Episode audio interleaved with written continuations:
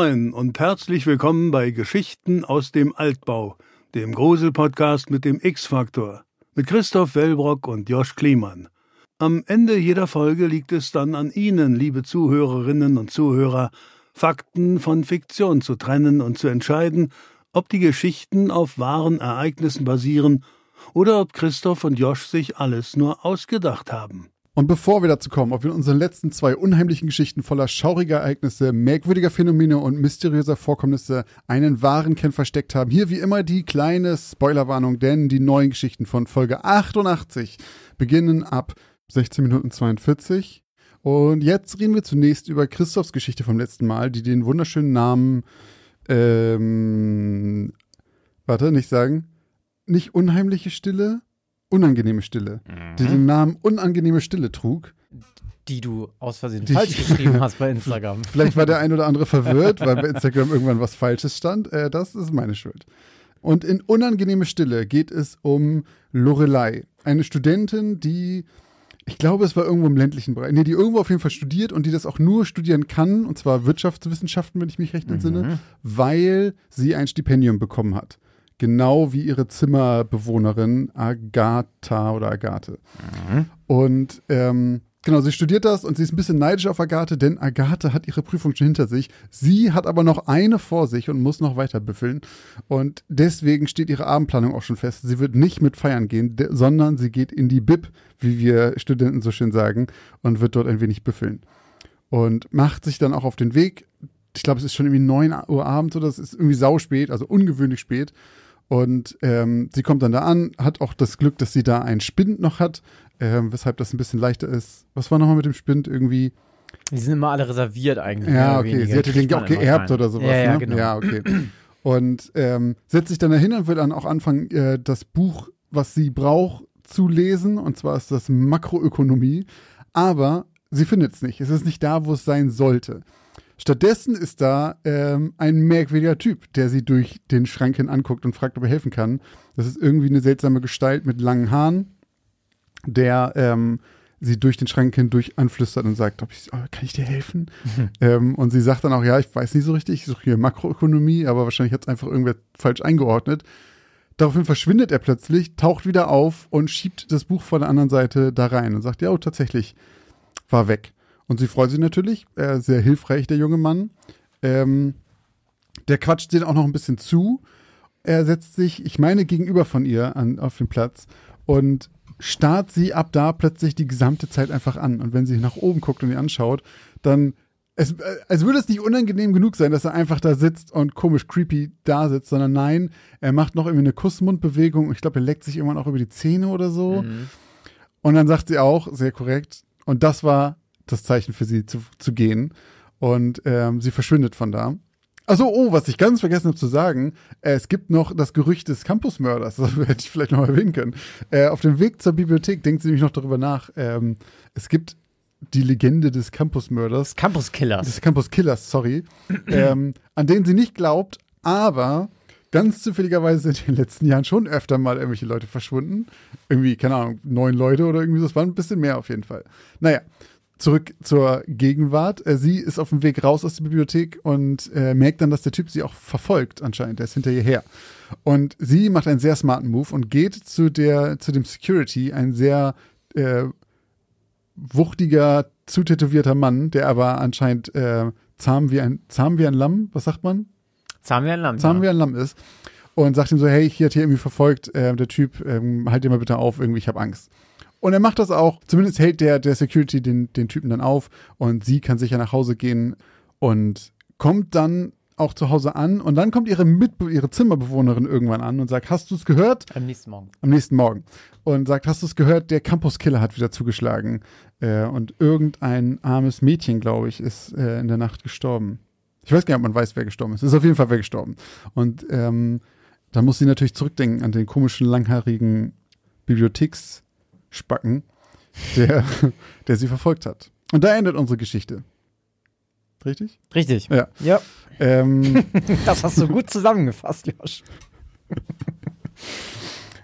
Wir haben natürlich auch da euch gefragt, ob ihr glaubt, ob die Geschichte wahr ist oder nicht. Und eine über, überragende Mehrheit von 90 Prozent sagt, sie ist wahr. Oha. Und nur 10 Prozent sagt, sie ist falsch.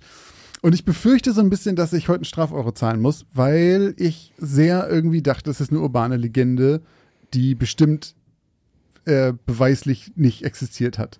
So wie ähm, meine Geschichte, die ich hatte mit ähm, Sei froh, dass du das Licht nicht angemacht hast. Mhm. Mit der mhm. Uni, weil es auch mhm. Uni war, auch so ein mhm. Killer und so mhm. weiter. Und ich hatte so sehr die Vibes davon und auch mit diesen langen Haaren, das ist irgendwie, habe ich das Gefühl, ich habe schon mal im Film gesehen, wie so oft. Ich kenn's nicht. Ähm, irgendwer hatte aber, glaube ich, auch in den Kommentaren bei Insta irgendwas geschrieben von wegen, yo, irgendein Serienmörder gab es in Amerika, wo, wo auch sonst. Deswegen, ich sage, sie ist falsch, weil das war mein erster Instinkt und schließe mich den armen 10% hier an, in der Befürchtung, jetzt geldlos zu werden. Also es müssen ganz viele Leute geldlos werden. Aber ich nicht. Aber du nicht. Oh. Du darfst deinen Euro behalten. Denn Geil. diese Geschichte habe ich mir ausgedacht und ist nicht wahr. Ähm, meine Inspiration kommt von einem YouTuber, äh, und zwar Mr. Nightmare, der macht so Gruselkram. Hm. Und ähm, der hat so eine Reihe über, ähm, über Büchereien und Bibliotheken. Auf Englisch oder und, was? Ja, hm. genau. Und ähm, daher kam der Gedanke und da, da gibt es eine ähnliche Story. Und ähm, ich fand dann, genau, ich fand es einfach gruselig, äh, so die letzte Person in der Bibliothek und dann kommt jemand. Ja. Und man kennt das ja selber auch oft, wenn man eine gute Menschenkenntnis hat, dann weiß man oft ganz schnell aus auch banalen Gründen häufig. Wer so ein falscher 50er ist. Ne? Ja, und dann fühlt man sich unwohl und will dann eigentlich auch ganz schnell irgendwie weg und ist froh, wenn man diese Person dann irgendwie hinter sich gelassen hat. Und ähm, genau, ich habe das dann so ein bisschen angedickt, alles mit dem Campus-Killer und habe dann auch äh, gehofft, dass es, dass es die Leute genau da in die Falle tappen und eben entweder eine urbane Legende oder eben auch einen wahren Serienkiller darin erkennen. Es ist glücklicherweise auch keine Hörergeschichte oder Hörerinnengeschichte. Stimmt, das hatte ich noch gesagt irgendwie, mhm. ne? Ähm, nee, genau. Und die Lorelei, oh, stimmt. die erkennt man oder die kennt man, wenn man ähm, aufmerksam zugehört hat, dann wäre jemand oder wäre euch aufgefallen, dass äh, es noch drei andere Namen gab. Agatha. ja, richtig. Siegfried und Bruno. Und das sind die Top 4 aus Pokémon.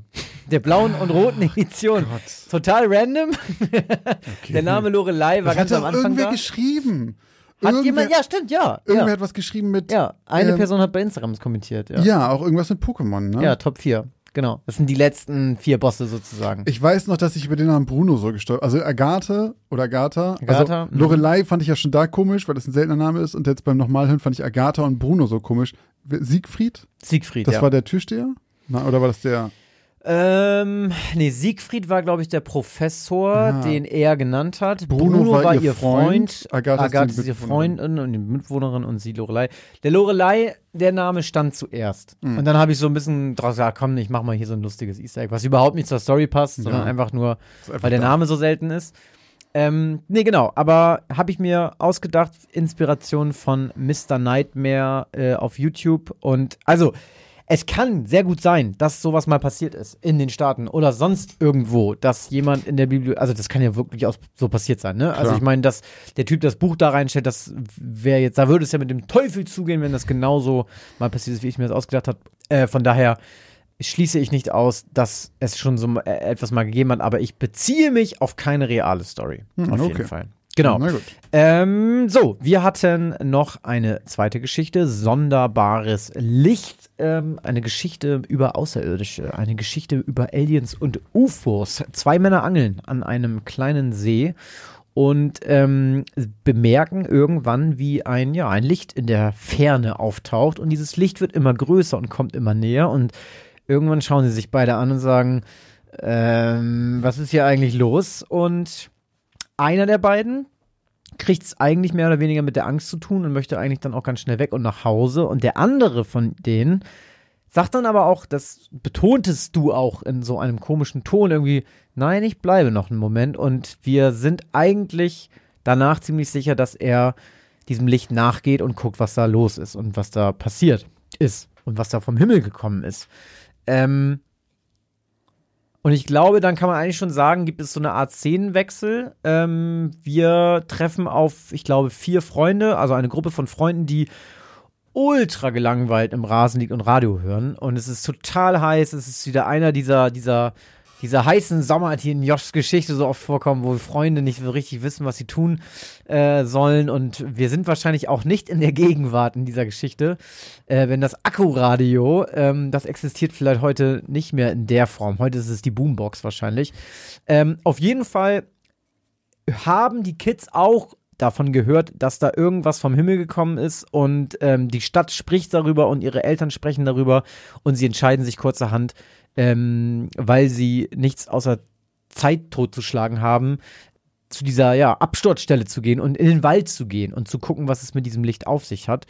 Und das tun sie dann auch. Und ähm, irgendwann wird es aber dunkel und neblig und zwei der vier verschwinden plötzlich und tauchen nicht mehr auf.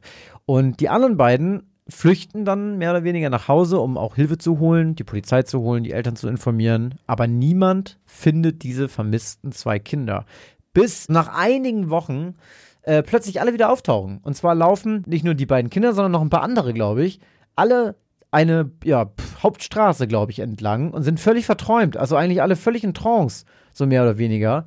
Ähm, und erzählen dann später auch irgendwie, dass sie sich an eigentlich überhaupt gar nichts erinnern können und ein Gefühl gehabt haben, als hätten sie die ganze Zeit geträumt. Nur unser Angler vom Anfang, der ist weg. Der ist verschwunden. Der taucht nicht wieder auf. Genau. Der taucht nicht wieder auf und ähm, natürlich haben wir danach alle gedacht, hier geht es um eine Entführung durch Außerirdische. Ich sage mal, was ihr gesagt habt. Und zwar war das wieder so eine klassische Geschichten aus dem Altbau-Abstimmung hier. 54% von euch glauben, dass es wahr, 46% sagen das Gegenteil. Ich schließe mich dem Ganzen mal an, ich sage, dass es wahr. Wobei ich, was mir nicht aufgefallen ist oder bei Instagram schon gesehen habe, dass du da anscheinend ein paar äh, Stranger Things Namen reingebracht hast. Da bin ich gleich gespannt. Trotzdem ja, was heißt trotzdem? Ich mache ja sowieso immer mein, meine, äh, meine Auflösung unabhängig von Instagram, aber auch mit dem jetzt äh, im Gedanken trotzdem glaube ich, das ist die zweite Alien-Geschichte in diesem Podcast. Das ist die mhm. zweite von 88. Und, von, von 100. Also genau, ja. stimmt. Von, von deinen 88 eigentlich, ja. ne? aber von über 170 Geschichten. Und du hast schon mal eine geschrieben. Und ich könnte, also wenn du uns da reinlegen wolltest oder aus das ausdenken wolltest, dann hättest du das vielleicht sogar noch ein bisschen mehr drüber gemacht, noch mit ein bisschen mehr, ah, vielleicht sehe ich auch noch mal ein langes Bein oder einen großen Kopf oder so. Und wir sehen ja eigentlich gar nichts, sondern außer nur dieses Licht, was du beschreibst. Mhm. Ähm, deswegen, ich sage, das ist genauso passiert. Man hat dieses Licht gesehen und es sind auch diese Kinder und auch diese Leute verschwunden und den einen hat man nie wieder gesehen. Ich glaube, das alles wahr.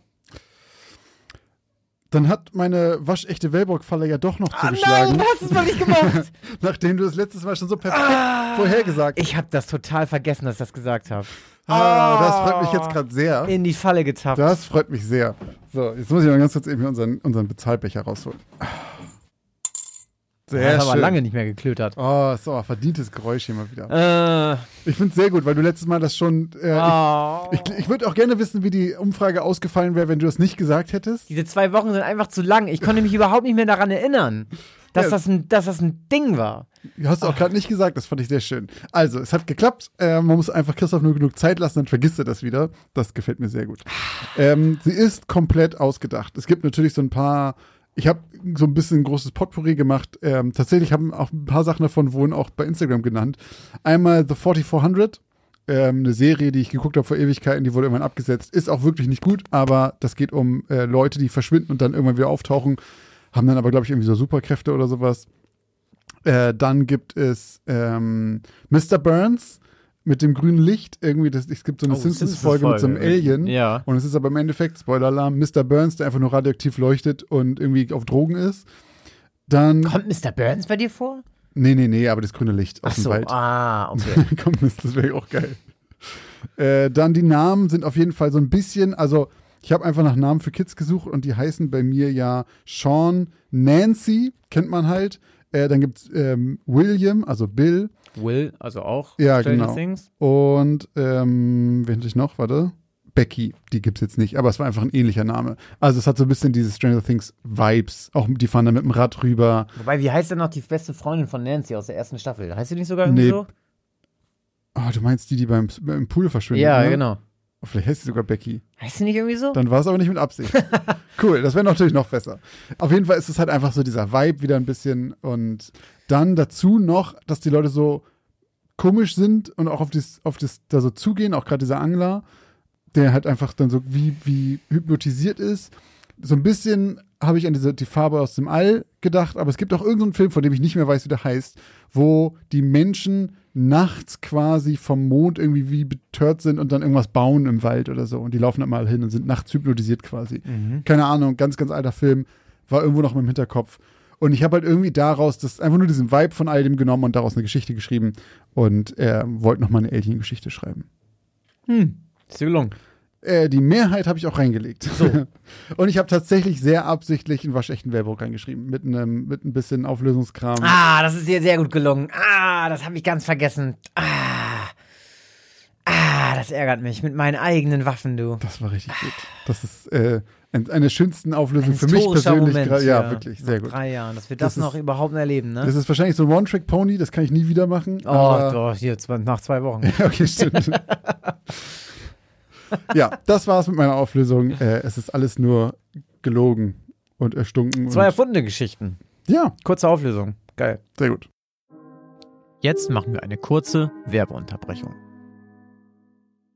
Was glaubt ihr, gebt ihr eigentlich so für Essen im Monat aus? Oder für Klamotten? Oder um nebenan in dem kleinen süßen Café einen Cappuccino zu trinken?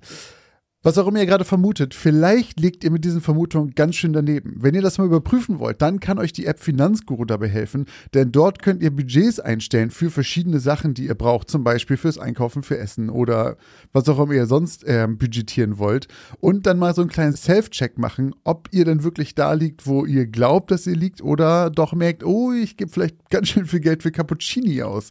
Und in diesem Fall kann euch Finanzguru sehr dabei helfen, einen Überblick über eure Finanzen zu bekommen und diesen Überblick auch zu behalten. Das Beste daran ist, das Ganze ist vollkommen kostenlos. Ihr habt aber die Möglichkeit für 2,99 Euro im Monat Finanzguru Plus zu holen und ein paar extra Funktionen freizuschalten. Um dieses Geld aber auch noch zu sparen, um zumindest zu gucken vorher, braucht ihr das überhaupt wirklich? Ist das eine von diesen Ausgaben, die euch hilft? Dafür könnt ihr Finanzguru Plus drei Monate komplett kostenlos testen Dafür müsst ihr einfach nur den Code Altbau benutzen. Der ist 30 Tage lang gültig und damit bekommt ihr drei Monate Finanzguru Plus vollkommen kostenlos. Ganz wichtig jedoch, das gilt nur für Neukunden. Das heißt, wenn ihr schon Kunde da seid, dann seid ihr wahrscheinlich eh glücklich damit und braucht ihn gar nicht. Die Anleitung, wie das funktioniert, könnt ihr ganz einfach hier finden bei uns in den Shownotes. Das haben wir euch wie immer hier verlinkt. Also probiert es jetzt gerne aus und guckt mal, wo ihr bei euren Budgets in Wirklichkeit liegt und ob da nicht für irgendwas viel zu viel Geld flöten geht.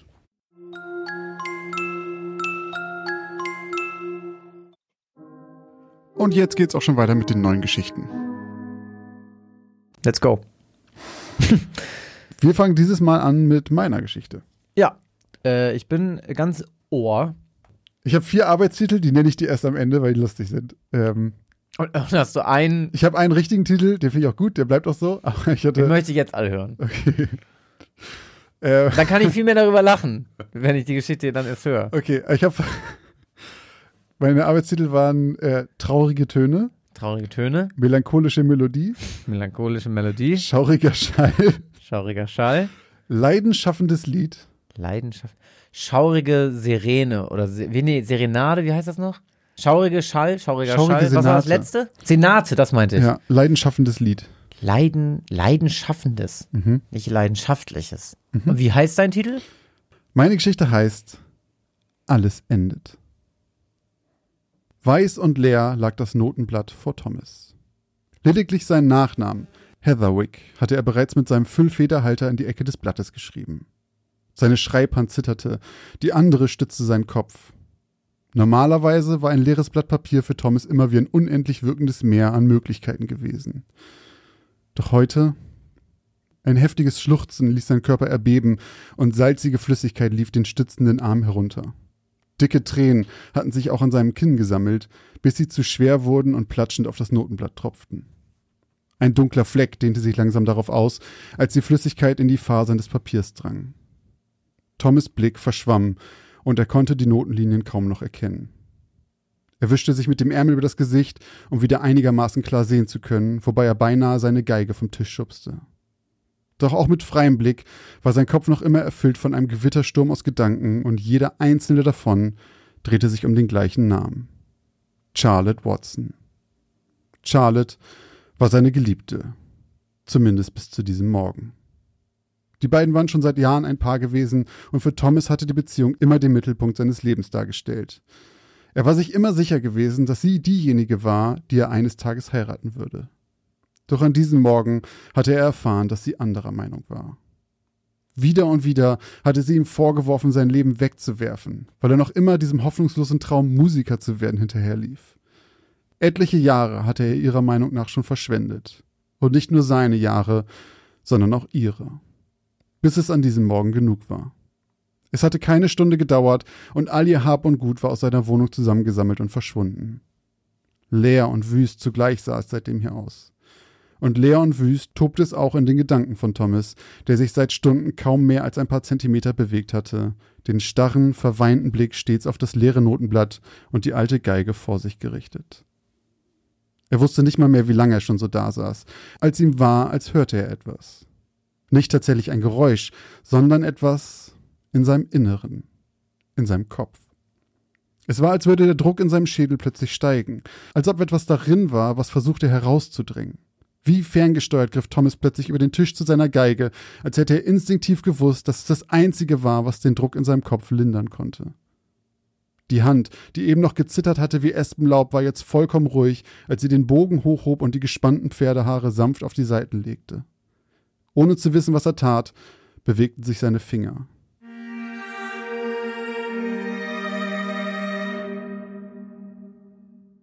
Der Druck in seinem Kopf ließ für einen kurzen Moment nach, als ob er das richtige Ventil geöffnet hatte. Doch kaum hatte er die eben gespielten Noten zu Papier gebracht und seine Finger blieben stehen, kam das Gefühl zurück und er griff erneut zu Bogen und Geige und spielte weiter. Tränen schossen in seine Augen. Blind bewegte er die Finger und notierte die Noten, bis der Druck schließlich gänzlich verschwand und Ruhe in seinem Kopf einkehrte.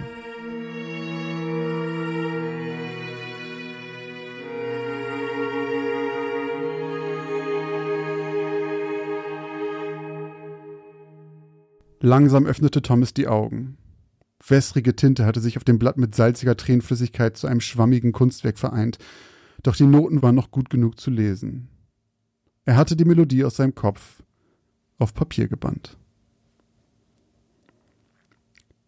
Thomas erwachte. Er wusste nicht, wie viele Stunden er geschlafen hatte. Er konnte sich nicht mal daran erinnern, dass er überhaupt ins Bett gegangen war. Der gesamte vorherige Abend war wie ein Rausch, wie ein Albtraum. Es dauerte ein paar kurze Momente, bevor ihm Charlotte wieder einfiel und es ihm vorkam, als ob die Welt um ihn herum wieder in einen grauen Schleier gehüllt wurde. Mit hängendem Kopf schlurfte der erfolglose Musiker in die Küche. Als er sie ein paar Minuten später mit einem frisch gebrühten Kaffee wieder verließ, erschrak er beinahe, als er das verknitterte Notenblatt auf dem Tisch sah. Die Erinnerung daran war so schwammig, dass sie ihm wie ein seltsamer Traum vorgekommen war. Doch da lag es, von oben bis unten mit krakeligen Noten übersät und besprenkelt von unzähligen Tränen. Zum Glück war die unbändige Trauer des vorherigen Abends vergangen, auch wenn es ihm bei Weiben nicht gut ging. Aber zumindest der erste Schock der Trennung war nicht mehr ganz so frisch wie am gestrigen Abend. Vielleicht aber auch nur, weil er noch nicht ganz wach war. Nachdenklich nahm er einen Schluck aus seiner Tasse und griff nach dem zerknitterten Papier. Die Tropfen darauf waren mittlerweile getrocknet und hatten kleine weißliche Salzränder hinterlassen. Leise summte Thomas die, die Melodie nach, die dort notiert war. Kaum verließen die ersten Töne seine Lippen, legte sich ein dunkler Schatten über seine Seele und Tränen sammelten sich erneut in seinen Augen. Es war, als wäre all die Trauer des gestrigen Abends in dieser Melodie verschlossen gewesen, und er hätte soeben den Schlüssel im Schloss gedreht und sie wieder herausgelassen. Tropfend fiel eine Träne in die Tasse, die Thomas unbewusst vor seiner Brust gehalten hatte, und fügte dem schwarzen Kaffee eine neue Note hinzu. Weinend ließ Thomas das Notenblatt auf den Tisch fallen und setzte sich. Er versuchte auf andere Gedanken zu kommen, doch die Melodie ließ ihn nicht mehr los. So traurig sie auch war, sie blieb in seinem Kopf. Nicht nur das. Sie könnte tatsächlich das Beste sein, was er je zu Papier gebracht hatte. Vielleicht kam es ihm auch deshalb so vor, als stamme sie nicht von ihm selber, sondern sei ihm irgendwie zugeflüstert worden. Plötzlich war er sich sicher, er musste es zu Ende schreiben. Es dauerte nicht mal eine Stunde, dann war es vollbracht. Es war, als prasselten die Noten nur so aus ihm heraus und ergossen sich zu einem vollständigen Lied. Auch für den Namen musste er nicht lange überlegen. Ihm war, als hätte er den Namen noch gekannt, bevor auch nur der erste Ton in seinem Kopf erschienen war. Er griff erneut zum Füllfederhalter und schrieb mit kratzendem Geräusch zwei Worte oben auf das Notenblatt. Alles endet. Thomas entschied sich dazu, sein letztes Geld, was er noch auftreiben konnte, zusammenzukratzen und damit ein Studio zu buchen, in dem er sein Lied aufnehmen konnte. Die fertige Version verschickte er an etliche Plattenfirmen. Das war's. Sein letzter Versuch. Seine letzte Möglichkeit, seinem Leben doch noch den Sinn einzuflößen, den er immer darin gesehen hatte. Doch nach über zwei Wochen hatte er nur von drei Plattenfirmen überhaupt eine Antwort bekommen und alle drei lehnten ab. Alles endet, wäre viel zu traurig und könne niemals erfolgreich sein. Da waren sie sich einig. Und mit jedem weiteren Tag schwand Thomas Hoffnung, doch noch irgendwann einmal mit seiner Leidenschaft erfolgreich zu werden. Bis zwölf Tage später ein weiterer Brief bei ihm eintraf, mit einer Einladung. Alles endet, habe längst vergessene Gefühle geweckt und sie würden sich freuen, Thomas Heatherwick unter Vertrag nehmen zu dürfen. Thomas war sich nicht ganz sicher, aber er glaubte, einen runden, getrockneten Fleck auf dem Papier erkennen zu können. Mit weißlichen Rändern. Der kleine Verlag veröffentlichte Alles endet von Thomas Heatherwick und innerhalb von wenigen Wochen spielten unzählige Radiosender den Song. Er wurde ein Hit. Obwohl Thomas zunächst nur dieses eine Lied veröffentlichte, prasselten schon nach kurzer Zeit Vorschüsse und Einnahmen in enormen Summen auf sein Konto ein und er war endlich geworden, was er immer sein wollte. Was Charlotte immer wollte. Ein erfolgreicher Musiker. So rief Thomas fast ein halbes Jahr nach der Veröffentlichung wieder bei Charlotte an. Er erzählte ihr, wie sehr er sie vermisste, was er alles durchgemacht hatte und von seinem Lied, dem Lied, das von ihrer Trennung inspiriert wurde und ihn jetzt so erfolgreich gemacht hatte. Thomas war ein wenig geknickt, als Charlotte sagte, sie hätte von dem Song noch nie etwas gehört, sagte einem gemeinsamen Treffen am nächsten Tag jedoch direkt zu und versprach ihm sogar begeistert, sich das Lied vorher nochmal anzuhören. Überglücklich legte Thomas auf. Endlich hatte er alles, was er je wollte. Am nächsten Tag fuhr Thomas etwas zu früh zum Treffpunkt in ihrem gemeinsamen Lieblingsrestaurant. Er war nervös, konnte kaum still sitzen und fuhr bei jeder Bewegung in seinem Augenwinkel hektisch herum, in der Hoffnung, Charlotte zu erspähen. Doch wann immer er sich umdrehte, sah er nichts als fremde Gesichter. Über eine Stunde wartete er so. Dann versuchte er sie anzurufen, doch sie nahm nicht ab. Frustriert, enttäuscht und ein wenig besorgt fuhr er zu Charlottes Wohnung, klopfte und klingelte doch es kam keine Reaktion. Aus seiner Enttäuschung war mittlerweile Sorge geworden und er rief schließlich die Polizei, die wenig später die Tür zu ihrer Wohnung aufbrechen ließ. Noch durch den nur leicht geöffneten Spalt der zersplitterten Tür konnte Thomas schon einen leblosen Körper auf dem Boden der Wohnung liegen sehen. Charlottes Körper. Eine spätere Obduktion würde zeigen, dass sie Gift geschluckt hatte. In ihren kalten Händen fanden die Polizisten etwas Weißes, doch wegen der bereits eingesetzten Leichenstarre hatten sie Mühe, es aus ihren knorrigen Fingern zu reißen. Schließlich zog einer von ihnen es heraus. Es war ein kleiner Zettel, auf dem mit krakeliger Schrift zwei Worte standen. Alles endet. Im Regal neben der Leiche lag eine Single mit derselben Aufschrift.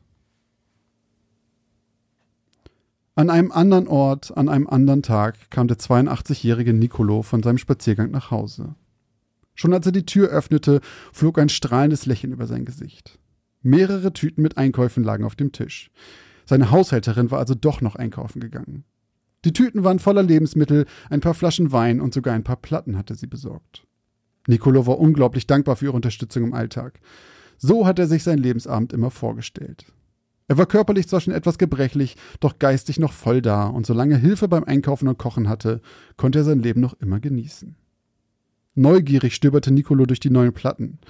Bei einer hielt er plötzlich inne. Alles endet von Thomas Heatherwick, las er leise murmelnd.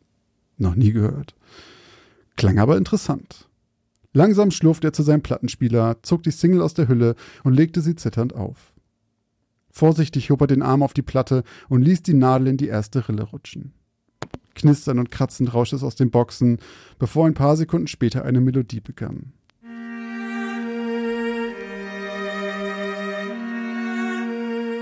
Nicolo kam es vor, als hätten sich Wolken vor die Sonne geschoben. So düster war es plötzlich um ihn herum, als würden die Wände ihn einengen wollen. Schmerzlich wurde ihm bewusst, wie viel Zeit er in seinem Leben verschwendet hatte. Alle Misserfolge und Fehler seines Lebens zogen vor seinem inneren Auge vorbei. All die ungenutzten Chancen. Tränen liefen über sein Gesicht. Er konnte sich nicht daran erinnern, jemals so geweint zu haben. Bis er es schließlich nicht mehr aushielt. Fast blind vor Tränen stolperte er zu seinem Schreibtisch, zog eine Schublade auf und griff nach einem kalten, metallischen Gegenstand. Seine Finger schlossen sich um den Griff des schweren kleinen Objektes und führten ihn an seinen Kopf. Als Nikolos Haushälterin zwei Stunden später die Tür zu der Wohnung öffnete, hörte sie noch den kratzenden Plattenspieler, der immer wieder springend die gleiche Stelle spielte, während der alte leblose Mann in einem roten Meer versank.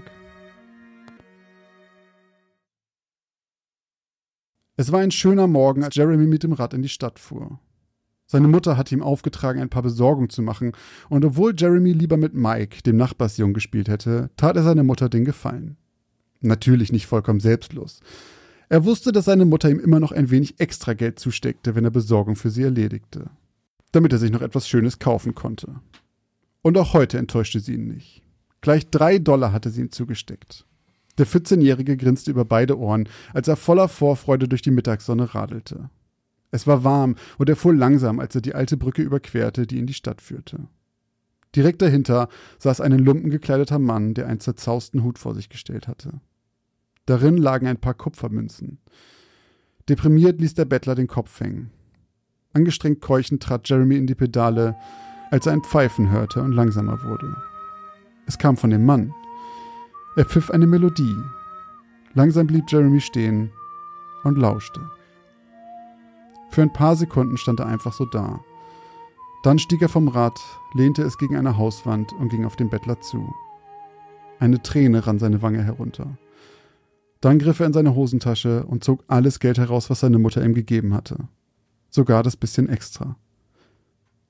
Danke, sagte der Junge leise, bevor er sich umdrehte, die Straße überquerte, auf das Geländer der Brücke stieg und sprang. Weniger als ein Jahr nach der Veröffentlichung von Alles endet, weigerten sich Radiosender plötzlich das Lied zu spielen. Ein paar Länder gingen sogar so weit, es zu verbieten. Grund dafür war eine noch nie dagewesene Häufung von Suiziden, die alle in Verbindung mit dem traurigsten Lied der Welt gebracht wurden. Und noch bevor er sich versah, war Thomas Karriere wieder vorbei. Doch schlimmer als das wog sein Gewissen. Zu oft hatte er seinen Namen in den Nachrichten gehört, stets verbunden mit einer weiteren armen Seele, die gestorben war. Er war froh, dass es vorbei war. Tränen liefen über sein Gesicht, als er aus seinem Fenster in die Tiefe schaute. Leise pfiff er noch einmal die Melodie, die ihm so viel Leid gebracht hatte. Alles endet, dachte er traurig und machte einen Schritt nach vorn.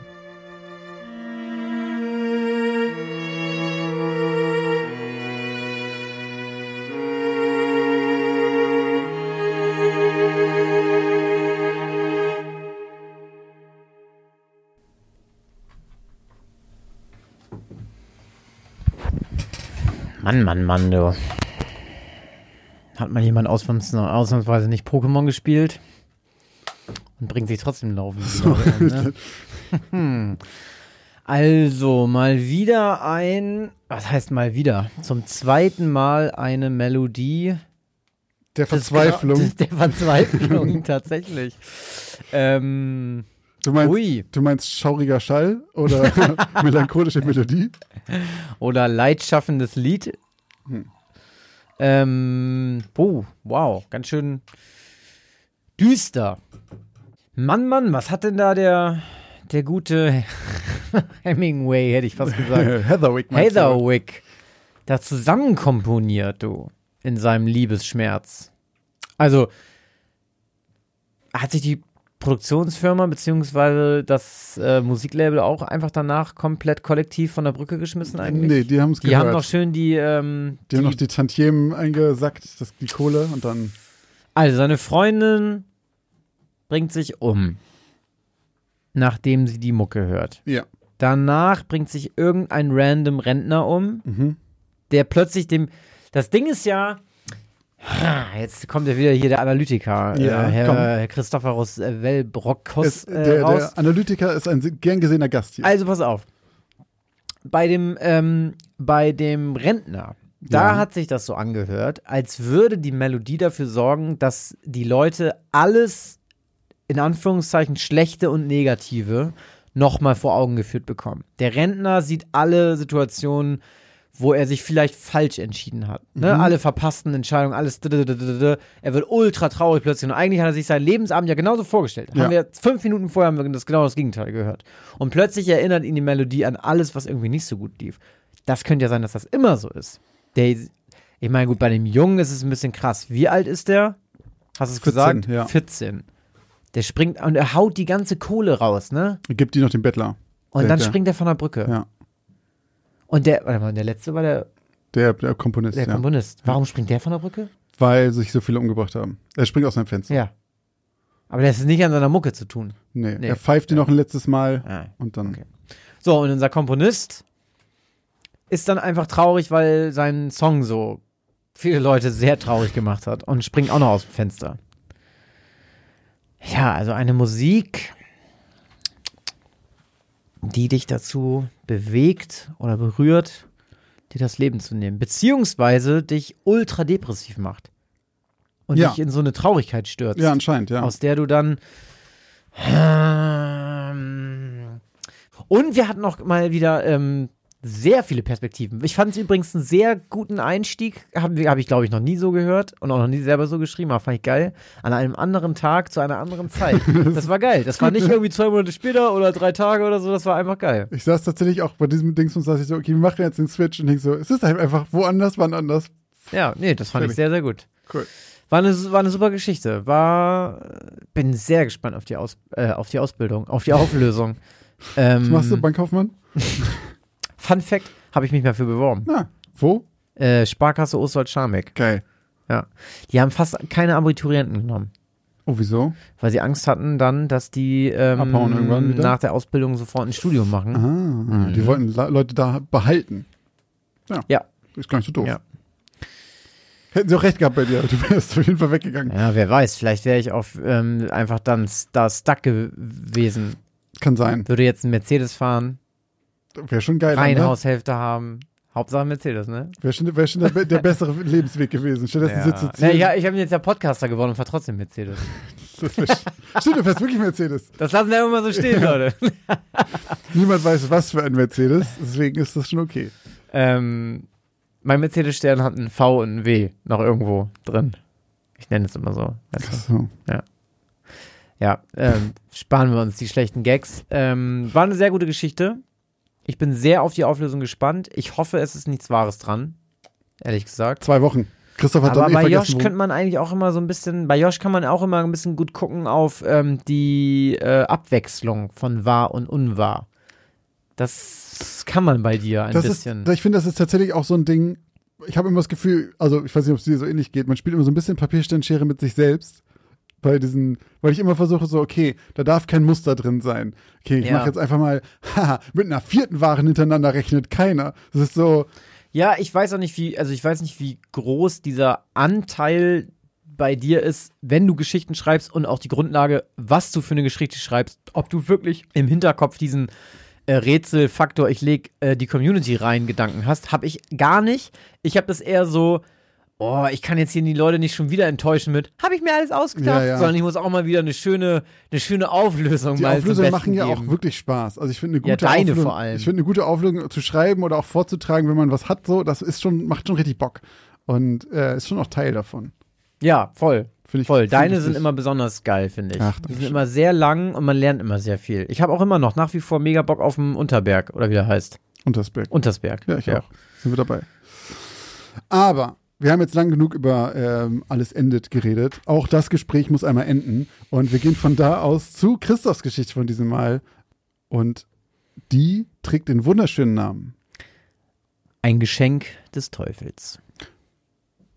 Okay. Was für eine unaushaltbare Hitze.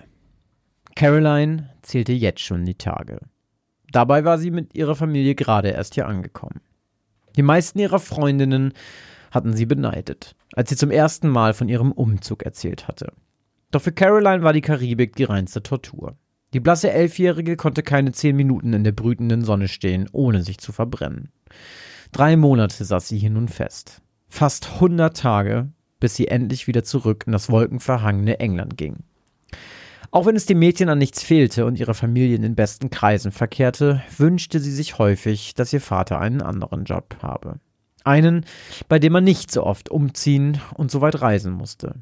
Ständig verlor sie den Kontakt zu ihren Freundinnen und ständig musste sie neue Freundschaften knüpfen, von denen sie wusste, dass sie eh nicht lange halten würden. Einmal hatte sie sich mit einem Mädchen aus Washington, welches sie in Japan kennengelernt hatte, nachdem sie wieder zu Hause war, Briefe geschrieben. Doch nach nur vier Wochen brach sie die Freundschaft wieder ab, da sie nicht damit umgehen konnte, mit einem Mädchen zu schreiben, was sie vermutlich niemals wiedersehen würde. Mit einem Ruck zog sie die Gardinen in ihrem Zimmer wieder zu.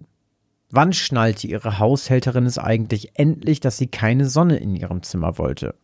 Sie hatte es ihr in den letzten zwei Wochen bestimmt schon viermal gesagt. Es tat ihr immer ein bisschen leid, wenn Caroline sie erneut daran erinnern musste. Hermosa, die Haushälterin, musste ziemlich viel aushalten. Carolines Mutter kommandierte sie täglich herum und behandelte sie eigentlich immer ziemlich abfällig. Eigentlich ging sie immer so mit dem Hauspersonal um und Caroline hasste diese Eigenschaft an ihrer Mutter sehr. Sie schämte sich dann für sie und versuchte anschließend immer besonders nett zu allen zu sein. Carolines Bruder hingegen kam eher nach seiner Mutter. Auch wenn er es nicht wirklich böse meinte, sondern das Personal gerne etwas mit seinen Scherzen ärgerte. Selbst noch nach seinem Geburtstag. Vor nicht ganz einer Woche war ihr Bruder Willard acht geworden. Und obwohl er wie jedes Jahr von seinen Eltern mit kostspieligen Geschenken überhäuft wurde, punktete in diesem Jahr die Haushälterin Hermosa mit ihrem Geschenk bei dem kleinen Jungen. Sie schenkte Willard eine ein Meter große Puppe, die wie ein Seemann angezogen war. Unter seiner Uniform mit roten Streifen an den Ärmeln trug der kleine Puppenmann ein weißes Oberteil mit Stehkragen und eingenähtem Anker auf der Brust. Sein Haar war unter einer kleinen Matrosenmütze versteckt und ein paar alte Farbpigmente in seinem ausdruckslosen Gesicht verrieten, dass er irgendwann einmal bemalt gewesen sein musste. Das ist ein Familienerbstück, hatte Herr Moser stolz verkündet, als Willard die Puppe ausgepackt hatte. Da ich keine Kinder habe und nicht weiß, wem ich sie vermachen soll, vermache ich sie dir. Du bist das netteste Kind, was ich kenne, Willard. Auch wenn du mich und alle anderen in diesem Haus mit deinen Scherzen zur Weißglut treibst. Willard war bei diesem Satz rot angelaufen und hatte Herr Moser anschließend umarmt. Danke, Herr Moser. Gern geschehen. Doch wenn Herr Moser und vermutlich auch der Rest des Personals anschließend der Annahme waren, dass sich der kleine Willard nach so einem tollen Geschenk mit seinen Streichen von nun an etwas zurückhalten würde, wurden sie bitter enttäuscht. Denn plötzlich wurden von Willard nicht mehr einfach nur Besen oder Wischmopp versteckt. Eine Woche nach seinem Geburtstag fand Herr Moser das Wohnzimmer an einem Sonntagmorgen völlig verwüstet vor. Tische und Stühle waren umgeworfen, ein Glastisch zersplittert und die Ledercouch umgeworfen. Ihr braucht mich gar nicht so anzugucken, hatte Willard erklärt. Das war nicht ich, das war Rodi, der Seemann. Nach dieser frechen Aussage hatte Carolines Mutter ihrem Sohn den Hintern versohlt und es gab eine Woche Hausarrest. Anschließend räumte das Personal das Wohnzimmer wieder auf und damit war die Sache vorerst erledigt. Doch Caroline fand zwei Dinge sehr merkwürdig. Willard war eigentlich kein Lügner. Wenn es etwas aufgrund seiner Streiche zuzugeben gab, dann machte der Junge sich dafür auch gerade. Diese Aussage und auch die Verwüstung das passte eigentlich so gar nicht zu ihrem Bruder. Die andere Sache war die Reaktion von Hermosa. Während eigentlich alle Bediensteten den Mund offen stehen hatten und mehr als bestürzt über das Chaos waren, konnte Caroline auf Hermosas Gesicht ein schmallippiges, kühles Lächeln erkennen. Sie konnte es überhaupt nicht einordnen, aber es sah ein bisschen nach Schadenfreude aus, als hätte sich Hermosa über den Anblick gefreut. Und seit Willards Geburtstag häuften sich diese Vorfälle und Caroline kam der Verdacht, dass sie vielleicht wirklich etwas mit der Puppe zu tun haben könnten. Eines Abends, als die Familie im Garten grillte, ließ das Mädchen für einen Moment den Blick kreisen und starrte in den Himmel. Gedankenverloren folgte ihr Blick den Flugmanövern der vielen Vögel, die im Himmel durch die Luft segelten.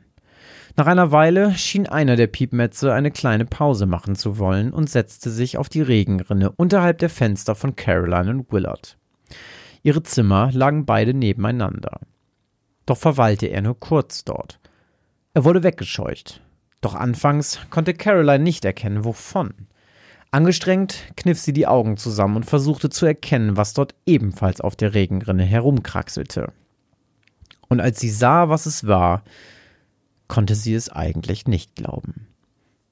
Rodi der Seemann balancierte mit ausgestreckten Armen wie ein Seiltänzer über die schmale Regenrinne und hielt auf das geöffnete Fenster des kleinen Mädchens zu. Caroline traute ihren Augen nicht. Das konnte einfach nicht wahr sein. Doch während ihr Blick weiter auf der kleinen Puppe haftete und sie sie dabei beobachtete, wie diese ihr Bein gerade über die Fensterbank streckte, trafen sich plötzlich die Blicke der beiden und Caroline hörte etwas, was ihr verdeutlichte, dass sie sich die Puppe, die dort oben herumwanderte, nicht einbildete. Was kicherst du denn so, Caroline? rief Carolines Vater plötzlich von links und klapperte mit der Grillzange. Er hatte es also auch gehört. Nichts, Daddy.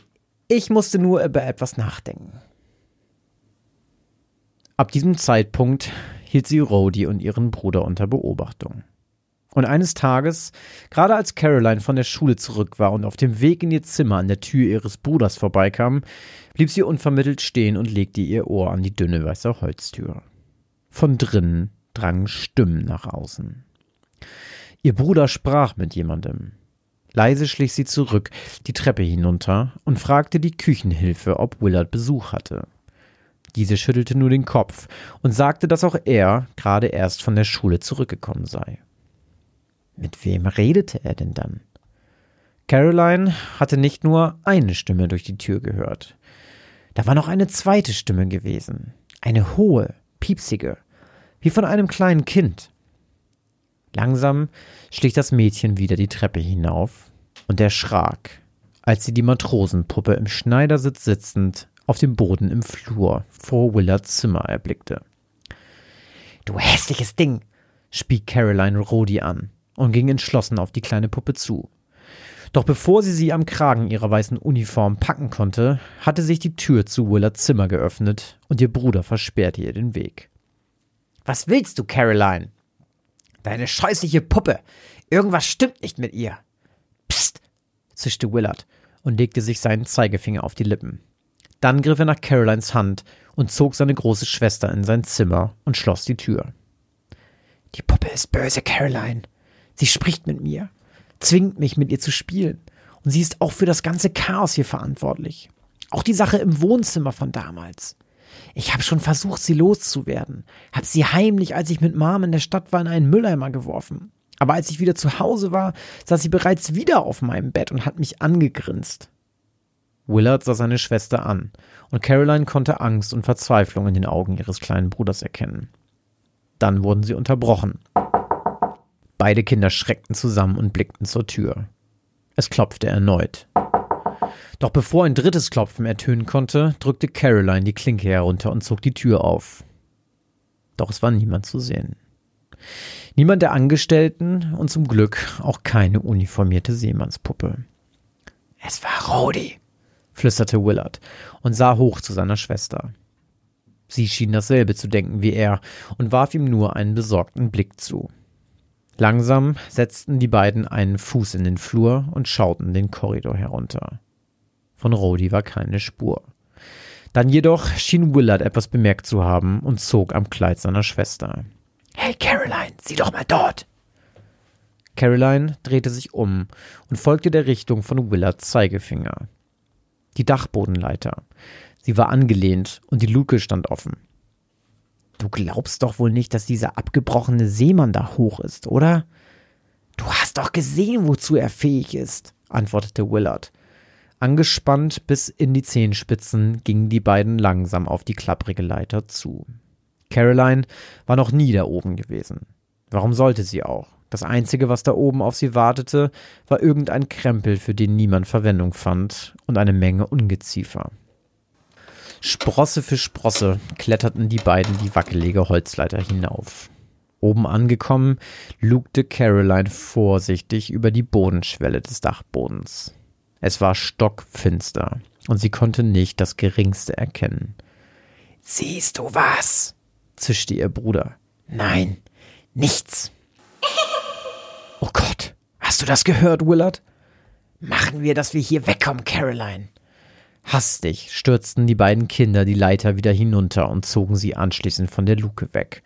Wir sperren ihn ein, flüsterte Willard aus Angst, die Puppe könne ihn hören. Carolines Blick fixierte den Ziehhaken, der unterhalb der Luke auf dem Boden lag, und sie nickte ihrem Bruder geräuschlos zu. Gemeinsam buxierten sie mit Hilfe des Stockhakens die schwere Dachbodenluke wieder in ihre Ausgangsposition und ließen sich erleichtert auf den Boden fallen, als sie hörten, dass die Luke endlich eingerastet war. Er kann dort nicht raus, wisperte Willard. Dad hat mir bestimmt über tausendmal gesagt, dass ich immer Bescheid geben soll, wenn ich auf dem Dachboden herumtobe. Wieso solltest du denn da oben herumtoben, Willard? Da oben ist es total ekelig. Willard seufzte und rollte mit den Augen. Dad hat gesagt, ich solle vorsichtig sein, weil man die Tür von oben nicht aufbekommt. Man kann sie nur von außen mit dem Ziehhaken öffnen. Fenster gibt es dort oben auch nicht. Also wenn du mich fragst, kommt dieser höllische Seemann ohne Hilfe von da oben nicht runter. Es darf nur niemand mehr diese Luke öffnen. Zumindest nicht, bis wir hier weg sind. Caroline sah ihren Bruder an. Dann legte sie sich den Ziehhaken, den sie noch immer in den Händen hielt, über den Oberschenkel und brach ihn in der Mitte durch. Anschließend zuckte sie mit den Achseln. Kein Ziehhaken, kein Dachboden. Einige Monate später. Langsam zog Mr. Barclay die Dachbodenluke mit dem extra neu gekauften Ziehhaken auf und stellte die dünne Holzleiter unter die Öffnung der Luke. Mit einer Taschenlampe in der Hand kletterte der Familienvater, der das Haus aufgrund einer Geschäftsreise für die nächsten sechs Monate bewohnte, die Sprossen hinauf und leuchtete anschließend durch die verstaubte Dachkammer. Nicht schlecht sagte er zu sich und staunte nicht schlecht über den Platz, den der Dachboden bot. Doch neben den alten Kisten, Truhen und mit Tüchern abgedeckten Möbeln war noch etwas anderes zu sehen. Etwas Kleines, etwas, was aussah wie ein kleines Kind oder viel eher wie eine Puppe. Langsam ging er auf das unbekannte Ding zu und strahlte es mit dem Lichtstrahl seiner Taschenlampe an. Er hatte recht, es war eine Puppe, ein kleiner, grinsender Seemann in tadellos weißer Uniform. Wie putzig, schmunzelte Mr. Barclay und hob die Puppe vom Boden auf. Er musterte sie für einen Augenblick und entschied sich dann, seiner Tochter damit eine Freude zu machen. Denn diese liebte Puppen über alles.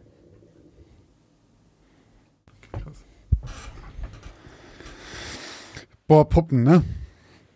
ein Meter große Dreckspuppe von so einem grinsenden Dreckseemann. Nee, nee, nee, nee, nee, nee. Aber ganz kurz, am Ende, das war jetzt einige Monate später, und dann ist wer anders in, der, in dem Haus. Ja. Weil entweder die anderen ausgezogen sind oder der Vater von ihr zieht doch. Ah, nee, 100 Tage, ne? Ja. Ah, da ist es. Okay, ich hab's. Danke. Genau, die sind ja von vornherein nur, nur auf begrenzte Zeit da. Ja. ja. Hast du gesagt, was der Vater macht? Nee. Okay. Ich dachte Aber sie haben ziemlich viel Geld. Ja, ich dachte zuerst, ähm, an, dachte ich irgendwie an Leuchtturm, weil das auch mal so begrenzte Zeit ist, aber dann dachte ich irgendwie Militär bestimmt. Keine Ahnung, wenn viel Geld haben. Okay. Ja, nee, Pumpen kommen ins Feuer. So gehört sich das. hatten wir, hatten wir, wie oft hatten wir das schon? Wir hatten also eine Clownspuppe. Wir hatten die Clownspuppe. Wir, wir hatten eine Marionette. Wir hatten ja. Du als die beiden, mit, ne? mit dem, mit dem grinsenden Gesicht. glaube ich. Das war der. Nee, das ist noch was anderes. Ach so, da haben wir noch eine. Es gibt einmal diese, es gibt einmal die Clownspuppe aus dieser ähm, Geschichte. Ja, dann mhm. gibt es die, diese mit dem grinsenden Gesicht von, äh, von, von Ohr, Ohr, zu Ohr. zu Ohr. war das eine, stimmt, das war eine Puppe, ne? Das war irgendeine so eine, so eine ähm, Harlequin-Puppe war das. Stimmt, jo. Dann gibt es die von Kapustin. Das waren die Marionetten. Die Marionetten. Das war's, ne? Dass du noch keine hattest. Ich hatte noch keinen. Nee, stimmt. Ich hatte Weil noch ich, keine. Ich musste immer an, wie heißt die, Annabelle denken und das ist ja so dein Milieu eher. Ja, stimmt. Ja, stimmt. Anna, die, stimmt, du, Annabelle war auch noch kein Thema, ne? Ja, Leute, ja. früher oder später. Ich sag euch, ich garantiere ah. euch jetzt hiermit schon, dass früher oder später Annabelle-Geschichte hier verwurstet wird. Ich weiß jetzt schon, wer von uns beiden das macht. Meinst du, da kommt noch eine äh, Puppengeschichte? Ja, keine Ahnung. Folge 300? Stimmt, Chucky gibt's ja auch noch, ne? Oh, stimmt, Chucky gibt's auch noch. Und dann gibt's noch diese eine Puppe aus diesem Film, die diese Arme so lang machen kann und so Leute wirkt. Und es gibt eine ganz witzige, es gibt so eine, bei YouTube irgendwie, das kann ich vielleicht mal verlinken, ähm, bei Instagram oder so, es gibt so eine, ähm, so ein Spoof-Video quasi von so, so einer Mörderpuppe wie Chucky, die aber so schlecht darin ist, Leute umzubringen. Und die kriegt das immer nicht hin und die wohnt dann später in der WG einfach mit so ein paar Leuten und versucht immer und immer wieder ihn zu killen, ist aber zu doof dafür. Ist ganz lustig, verlinke ich mal. Ja, also, findet ihr in den Shownotes, Leute. Findet ihr in den Shownotes. Ey, mit so Puppen kriegst du mich immer. Ich kann, in meinem Kopf sehe ich die immer direkt auch mit diesem Grinsen. Wahrscheinlich ist so, ich würde gerne wissen jetzt, wie das Bild in deinem Kopf aussieht im Vergleich zu dem, was ich habe, aber in meinem, es gibt dieses eine komische Horrorspiel auch, was mit dieser Puppe ist, mit diesem mit diesen scharfen Zähnen, diesem Grinsen. Und sowas denke ich jetzt immer, bei so einem Grinsen immer direkt so was Fieses. Ja, wir haben ja schon oft darüber geredet, ne? Ich habe, also wie doof wir die ganzen Dinger finden und äh, ja. Was wir für, was ich da in meiner Kindheit für ein Haus hatte. Äh, ich verstehe das einfach nicht, wenn man sich die in die Wohnung stellt. Und auch, also klar, für die Kids ist, glaube ich, was anderes. Ich glaube, wenn man Kinder hat, wird es noch was anderes, oh, weil da Puppen ja, vielleicht ein Thema ja ist. jetzt ein Kind, ne? Hast du da, auch Puppen zu Hause? Nee. Meine Tochter. Ähm, hat, jetzt habe ich ihren Geburtstag schon verpasst, ne? Aber Tildas. Ich, vielleicht kriegt ja. sie noch nachträglich was Schönes von mir. Mag die Seemänner? Halsmaul. Scheiße. Jede Puppe, die. Das muss ich eigentlich viel mehr nutzen. Nee, nee. Ich, ja, aber das, ich habe mir was Tolles überlegt, was ich meinem Neffen, also dem Sohn meiner Schwester, ja. zum Zweijährigen schenke. Ein Schlagzeug. Ja. Wirklich? Geil. einfach, nur, einfach nur meine Schwester abzufangen. Sehr, sehr gut. ja. Finde ich gut. Nee, aber Tilda äh, feiert gerade Bagger. Ich habe jetzt gerade einen Bagger gekauft. Cool. Für einen Urlaub. Ja, jeden Bagger, den sie sieht in der Sandkiste, Bagger sind auch einfach geil. Diese ja. am allergeilsten natürlich die, wo man sich draufsetzen kann und so ein bisschen oh, ja, das Schaufel sind, das wird richtig fett. Hattest du das früher auch in so, ähm, bei uns gab es so ein paar, wir sind früher immer, also die Leute, die hier aus Niedersachsen kommen, werden das vielleicht kennen. Wir sind früher oft, wenn ich, als ich ein Kind war, mit meinen Eltern und Freunden von meinen Eltern und deren Kindern und so, haben wir so Fahrradtouren gemacht. Mhm. Und da sind wir nach Brunnendorf gefahren. Da gab es eine Minigolfbahn, da haben dann die Erwachsenen Bier getrunken. Wir Kinder durften da ein Moorwasser trinken. Oh. Mhm, so nannte man nämlich Spezi auf dem Dorf. Okay. Äh, und da gab es unter anderem auch so eine lustige Bahn mit so einem äh, Gefährt, was man so, was, was von so einer Seilwinde nach oben gezogen wurde. Und dann musste man selber an einem Seil ziehen und dann ist es runtergefahren in oh, so ein cool. Waschbecken. Aber Waschbecken. Es, äh, so, ein, so ein Wasserbecken. Aber es gab dort auch so eine und das, da steht die Frage drauf ab, so eine riesengroße Sandkiste, wo so Bagger drin waren, wo man sich selber richtig groß raufsetzen konnte. Also Weißt du, wo du mit Pfützen drauf sitzen konntest? Ich weiß nicht, ob du das meintest oder ob Doch, du so Bagger. Ah, okay, ich dachte schon, du hast so einen Stuhl und so zwei Dings ja. dann kannst du eine Schauf Schaufel Mega zu und geil. auf. Voll geil. Mega geil. Bei mir gab's. Ähm, Aber warte mal, das sind. Jetzt, uiuiui, nee, warte nee, mal. Es, Schaufel, gibt, es gibt einen Schaufelbagger. Radlader, Bulldozer, ja. Uh. Aber das, das, ist doch ein Schaufelbagger, oder nicht? Die Dinger, die ich meine. Kann sein. Bei dem haben diese Schaufel vorne, mit der du so krebst.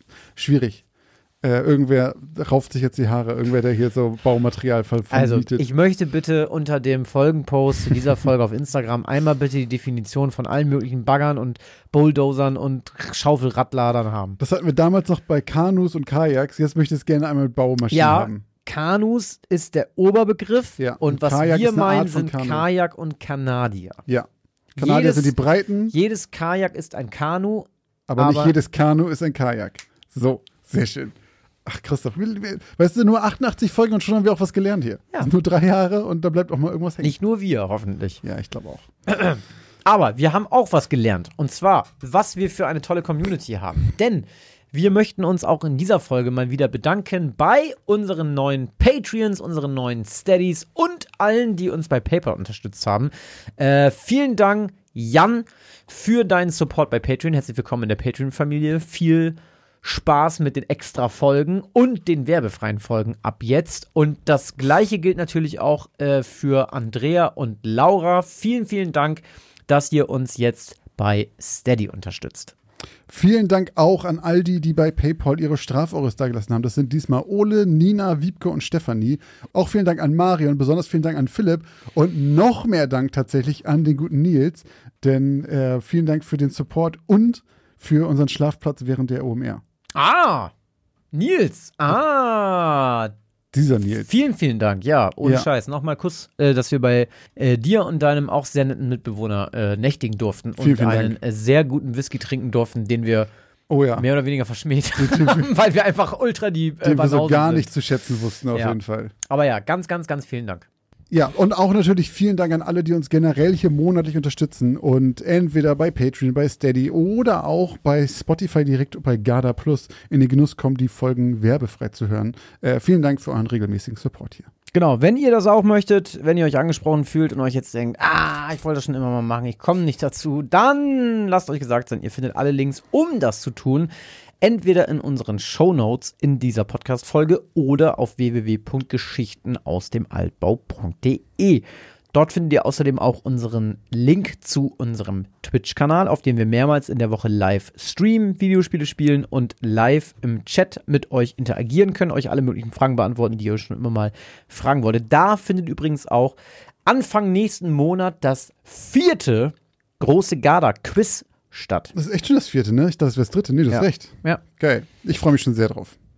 Ihr euch hoffentlich auch. Genau. Und ihr findet dort auch, Josh, unseren Instagram-Kanal. Und auf diesem Kanal findet ihr immer mehr Hintergrundinformationen zu wahren Fällen. Äh, also diese Folge wird da kein Post sein zu irgendwas, weil wir uns beide aus was ausgedacht haben. Aber wer weiß, vielleicht verlinke ich da ja das Video von dem von Chuckys Mörderpuppe in, in Witzig. Ähm, folgt uns da gerne, falls ihr da auch eure Vermutungen da lassen wollt, ob die Geschichten auf wahren Hintergründen beruhen oder nicht. Und auch dort könnt ihr in den, äh, am Freitag zwischen den Releases der Folgen in der Story abstimmen, was ihr denn glaubt. Oder wenn ihr es besser wisst, wenn ihr zum Beispiel Christus Geschichte direkt erkannt habt, schreibt es gerne unter den Post zur aktuellen Folge. Ganz genau. Und apropos aktuelle Folge, diesen Podcast solltet ihr natürlich auch abonnieren oder ihm folgen, damit ihr keine Folge mehr verpasst. Ähm, das hätte sonst negative Folgen für euch. Genau, weil dann müssten wir euch verfolgen. verfolgen. Und ähm, ich bin raus. äh, wir machen jetzt hier äh, ein Ende. Ciao. Vielen Dank fürs Zuhören und bis zur nächsten Geschichte aus dem Altbau.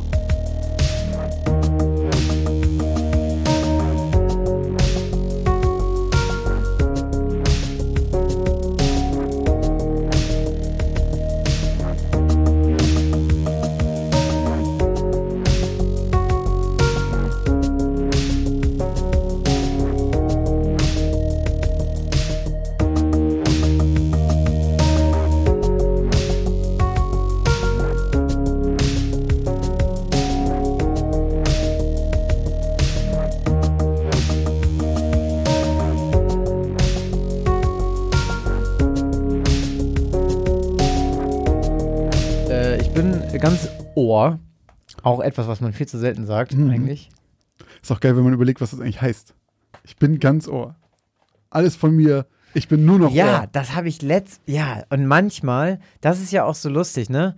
Ähm, das ist, muss ich ganz kurz mal hier eben einschieben, aber sowas finde ich an der deutschen Sprache manchmal gut und manchmal aber auch richtig blöd, weil häufig sind ja auch so Wörter mit mehreren Silben, zum Beispiel Dachboden. Ja. Kannst du so auseinandernehmen, Dach, Boden, okay, das ist der Boden vom Dach. Ja. Im Englischen aber zum Beispiel hat es ja ein völlig eigenes Wort.